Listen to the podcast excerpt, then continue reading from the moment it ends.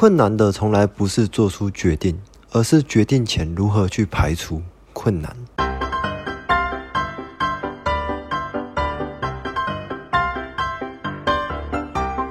Hello，大家好，我是 Dalton。Hello，大家好，我是戴安娜。哎，丹娜，你有没有看最近的新闻呀？就是前阵子那个儿童疫苗啊，它不闹得沸沸扬扬的吗？那上礼拜已经可以开始施打了耶。哦，有啊，可是那个正反方说法很两极耶，因为一下子国外开放施打那个时候是 BNT，然后一下说次蛋白疫苗对小孩子是比较安全，可是台湾目前又没有次蛋白疫苗可以帮小朋友施打，然后开放的儿童疫苗却是莫德纳，除了有很严重的副作用之外，还有可能改变儿童免疫系统的风险存在。可是现在。疫情又这么严重，BNT 也不知道会不会如期的进来，就是我们大家也都不知道该不该打。哎，对啊，这个问题其实也困扰了蛮多的医生。那撇开医生这个职业不谈，他们也都是为人的父母，帮自己小孩做选择啊，远比帮自己做选择还要难上好几倍。不过他们都处在医疗的第一线，对于疫情的严重性，以他们来讲，相对来说会更有感。前几天我刚好跟他们就愿不愿意让小孩打疫苗这一件事情进行了一些讨论，里面他们有提到一句话，其实我印象很深刻。什么？他们说什么？对于确诊的孩童啊，或是否有严重副作用反应的，基本上都是零和一的差别而已。什么叫做零与一的差别？就今天当你已经确诊的时候啊，你会感到身体很不舒服吗？那如果你去打疫苗，同样也会感到身体很不舒服。可是却降低了确诊的机会，那两边相比起来啊，竟然都会不舒服。我们只能够两害相权取其轻嘛。可是小朋友就算确诊，不是都是无症状或是轻症吗？大部分也都不会有什么后遗症啊。那这样相较之下，更严重的副作用应该会让人家更担心吧？呃，不能够完全这样讲啦。目前孩童染疫啊，的确多数都是轻症，但仍有少部分的几率会演变成重症。而且你还记得说去年新冠疫情刚开始爆发的情况吗？那时候大家也都在讨论说到底要不要打疫苗，毕竟疫苗刚出来啊，临床数据等等都不够，施打后的症状也同样令人却步。虽然那时候政府都不断的呼吁大家要去施打，但成效都不是很好。直到后面的疫情急剧升温的时候，我们才开始意识到这件事情的重要性。但那时候却想打也没得打了。对，我记得那时候说莫德纳保护的效果比较强大，所以大家都抢着要打莫德纳。结果那时候疫苗大缺货，连残疾都要用抢的。哎，没错，不止莫德纳，其他品牌的疫苗到后面都变成供不应求。那之前施打疫苗虽然都是紧急通过的，可是它也通过基本的安全性和效用性的临床实验，打在我们人体身上，基本来说还是利大于弊。这次的儿童疫苗啊，也只是把现有的药物剂量减半，在经过我们这样一年的施打下，安全性其实也不太需要被质疑。所以，我们这边的医师啊，大部分都还是主张说：，诶，早打早享受，然后不要有品牌的迷失。或许注射之后都会产生一些不适感，但只要家长们多留心照护，这些症状其实都是可以恢复的。可是你要想哦，如果没有施打疫苗，一旦不小心确诊了，特别是现在疫情都在社区里面大规模的扩散，即便孩童染疫啊，多数都是轻症，但仍有少部分的几率啊会演变成重症。等到万一真的变成那样子，那岂不是更可怕吗？我们真的要去读读看这个几率吗？嗯，哈，可是你这样一讲，好像不打疫苗后果更危险呢。每件事情的严重性都是衡量出来的呀，这时候就要取决于你在天平上的另一端放了什么样的东西。那我们生活中遇到的每一个问题，基本上都是一样的。像疫苗这件事情，做与不做，结果就非常的明显，很好去比较。可是，如果我们遇到的事情并不是那么的表面呢？比方说，以我们工作来说好了，我们当业务的去拜访客户时，都一定会遇到一个问题：这个客户明明就很有潜力，但他就是不为所动。那我们到底还要不要花时间在一个不知道何时才能够看到未来、看到希望的人身上？对这个我超有感，但是这个我觉得不只是做业务会遇到，人跟人之间相处，很多地方其实也是这样子。我觉得我要 偷偷抱怨一下，我手上有一间医院，一开始大家都就是医生们，他们都不太愿意接受我们的产品，然后我花很多时间去突破每个医师的心房，跟他们去讨论说这个产品可以对病患的帮助有哪些，或者说帮他们把一些他们原本担忧的问题一个一个解开后。那过了一段时间之后，大家好不容易觉得这个东西，诶，好像不错，好像可以真的开始来用用看。可是却因为部主任的一句话，这一切全部就扼杀了，就就停摆了。嗯，他怎么说？他他就那时候我去找他，他就跟我讲说：“哎，这产品操作起来也太麻烦了吧！我用健保的东西来做，也是有一样很好的效果啊。那我这样子还要跟病人收自费哦。”然后他那时候因为讲这句话之后，导致下面辈分比较小的医生，他们很想要用这个东西，可是又不太敢用的太频繁，因为他们也怕得罪主任。然后在这件事之后，就算我想要再去跟主任解释新的东西，其实操作起来难免就是会有一些不顺手啊，或者不习惯。而且很多研究显示，我们的产品效果是真的还不错。讲了这些，其实他都不愿意正面的回应。然后每次去找他，他也都是淡淡的带过，就是让我会觉得很很无力感，因为他也不是那种很强烈拒绝哦，他就是很淡这样子，很平淡。那即便其他医师都很希望我去跟医生，哎，跟部主任解释清楚，但是你知道闭门羹吃久了，有时候也会很怀疑，说不知道要不要再因为相同的事情再一次去拜访他。这个会吐血。可是当你在纠结说这个问题该怎么解决，或是要不要持续下去的时候啊，你有没有停下来问过自己，如果今天你去放弃改变这位主任的想法的话？你能够获得什么样的东西？获得不是失去什么吗？像我如果没有办法打动主任的话，其他医生就没有办法名正言顺来使用他们想用的东西嘞。你说的没有错，但我们总是太在意失去的东西了。以我做业务这些年的经验来看呢，通常我们不是对于目标没有达成感到难受，而是对于自己曾经付出那么多的心力。但对方却又无动于衷时，为自己感到非常的不值。这句太经典了，跟感情很像吧？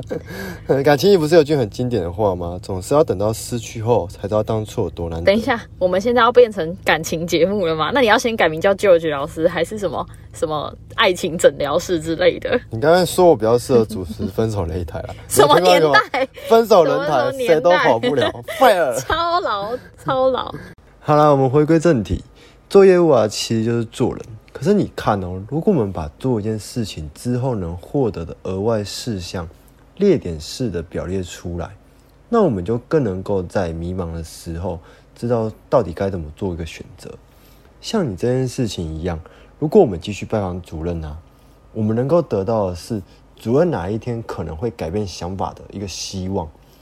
或许是因为看在你努力不懈的勤奋上。但他本身对于产品的看法，并不能保证说，诶，完全会改观。那如果我们反过来说，我们不再继续拜访主任了，那我们能够得到的，则是你的心情不会再因为这件事情而感到烦躁，真的耶，或受到影响。拜访主任的时间也空了下来，我们可以拿来做其他的事情，相去再去获得其他医师的认同感。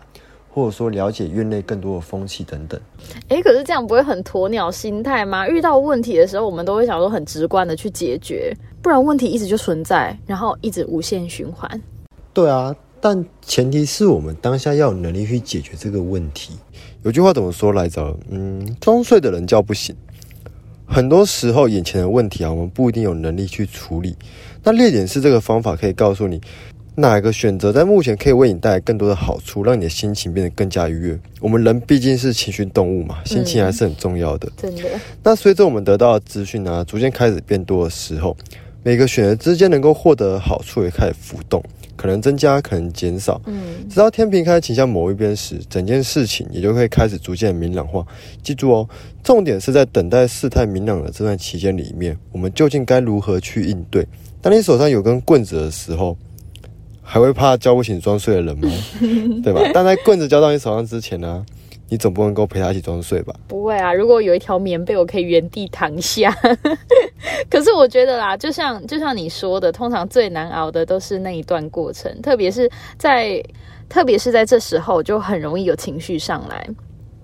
很多的工作情绪都是这样产生的。诶，我身边有些人，他就是因为这些工作情绪，不管是迁怒他人也好，还是被迁怒也好。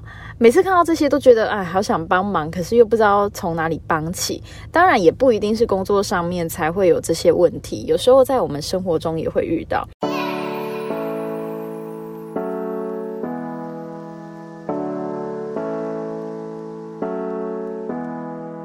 有一个例子想跟大家分享，之前有一次去跟刀的时候，就遇过几次。那时候啊，他是有一个有一个先生陪太太去开刀。那通常我们开刀的时候，心情一定会是比较紧张的嘛。当时那位太太的心情也不是很稳定。那本来经过就是做了一些功课啊，就是上网爬文或者是跟医生沟通之后，他已经决定用我们家的产品了。那因为对于妻子的身体跟术后的恢复，他其实也比较合适。可是，在要签自费同意书的时候，这个先生他就一直觉得，到底为什么要花这么多钱来做自费？然后在刀房，他就跟太太起了争执。虽然最后他还是有签名啦，可是，在手术进行到一半的时候，刀房里面的护理师就接到通知说，这位先生已经先离开了，然后他要太太在手术结束之后自己搭计程车回家。那从他们谈话过程中可以知道，妻子被推进去之后，这个先生他还是对要不要使用自费产品这件事有很多的抱怨，最后就是大声大骂完之后就离开现场了。这个行为很令人难过诶。套一句医师曾经跟我开过的玩笑：都有钱帮自己买新的 iPhone 了，怎么会没有钱让自己的家人接受更好的医疗照护呢？哦，这个好有感哦，对啊，所以就是刀房里面的那些护理师就一直在，你知道联合攻击这个先生。病人来开刀，他的心情已经很不稳定了，那他没有好好安安抚他的那个太太就算了，他还因为自费的事情来跟太太吵架，又不是说随便乱花钱，而且更扯的是，他没有等到手术结束，他就自己离开了，然后留下太太一个人，搞得护理师也不知道术后要怎么样去跟。太太来解释这件事情，那回去之后，等待双方的又又是争吵，或者又是很多的不愉快，光想到就觉得啊，替这个女生觉得很心寒。这时候，同样身为女性，刀房应该超级多话的吧？对啊，而且有一些已经结婚的护理师，就还蛮能感同身受，就是身为太太，如果遇到这样子的事情，会有多委屈。如果当下先生可以再理性一点，完整的表达自己的担忧啊，或者是顾虑，可能局面应该。不至于到像今天这么难看。我觉得有时候只是选择表达的方式可以再调整，不见得是只能用愤怒来表现当下的担忧或者是不满诶。很多人常爱说，成长的过程里面最重要的是该如何与情绪相处。不过生活总是充满了太多在我们期望以外的事情。这是生活带给我们的惊喜，也同样是生活带给我们的困扰。嗯，那网络上有许多的心灵成长课程，都在教导我们该如何控制情绪。可是问题是，情绪并不是那么的好控制，一个没弄好，反而会造成压抑。我们能做的只有就我们看到的事实去安抚我们的心情。呃，我很喜欢拿不孕症的门诊的 case 来举例。因为要么很温馨，要么就很伤心，很极端，对，非常明确。对，那大概在一两年前，有一个妈妈她来到门诊，她离过婚，带着一个孩子。嗯，我们这边简称这位妈妈就叫小 Q 吧。那小 Q 因为之前呢经历过一次子宫外孕，一边的输卵管已经做手术拿掉了。在离婚后，小 Q 遇到了现任的丈夫，现任的丈夫不仅很疼爱小 Q，也非常的宠爱他们母子俩。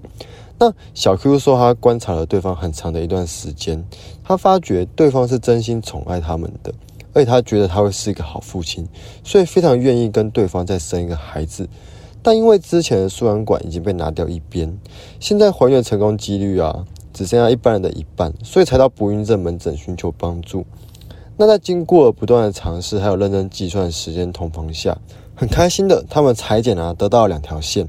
那在后续的产检过程中，他们会要求说，哎，我每个礼拜都要回来产检。那每次回来，丈夫也都会请假来陪同。有时候丈夫会在带着那个大儿子一起过来。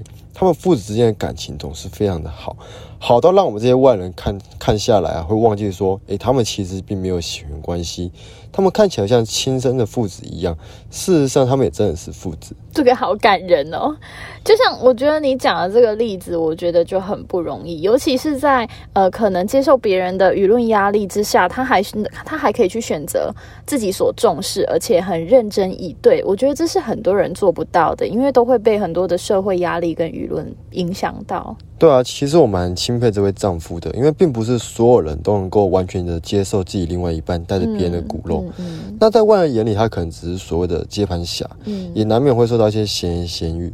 同样，身为男性呢，嗯，这时候我要帮他讲一句话：有时候啊，自尊下、面子反而会是我们过不去的那一关。他完全可以选择把注意力放到自己的形象上，也可以选择把注意力放到其他会让他愉悦的事情上。很显然的，他是选择后者。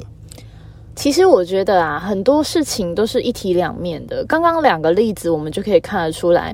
同样，身为先生，我们先撇除情绪跟自己的表达能力来说，单就选择跟后果承担的程度来讨论，选择一个后果跟效益对自己来说最能承受的选项，当然需要经过一连串的挣扎过程。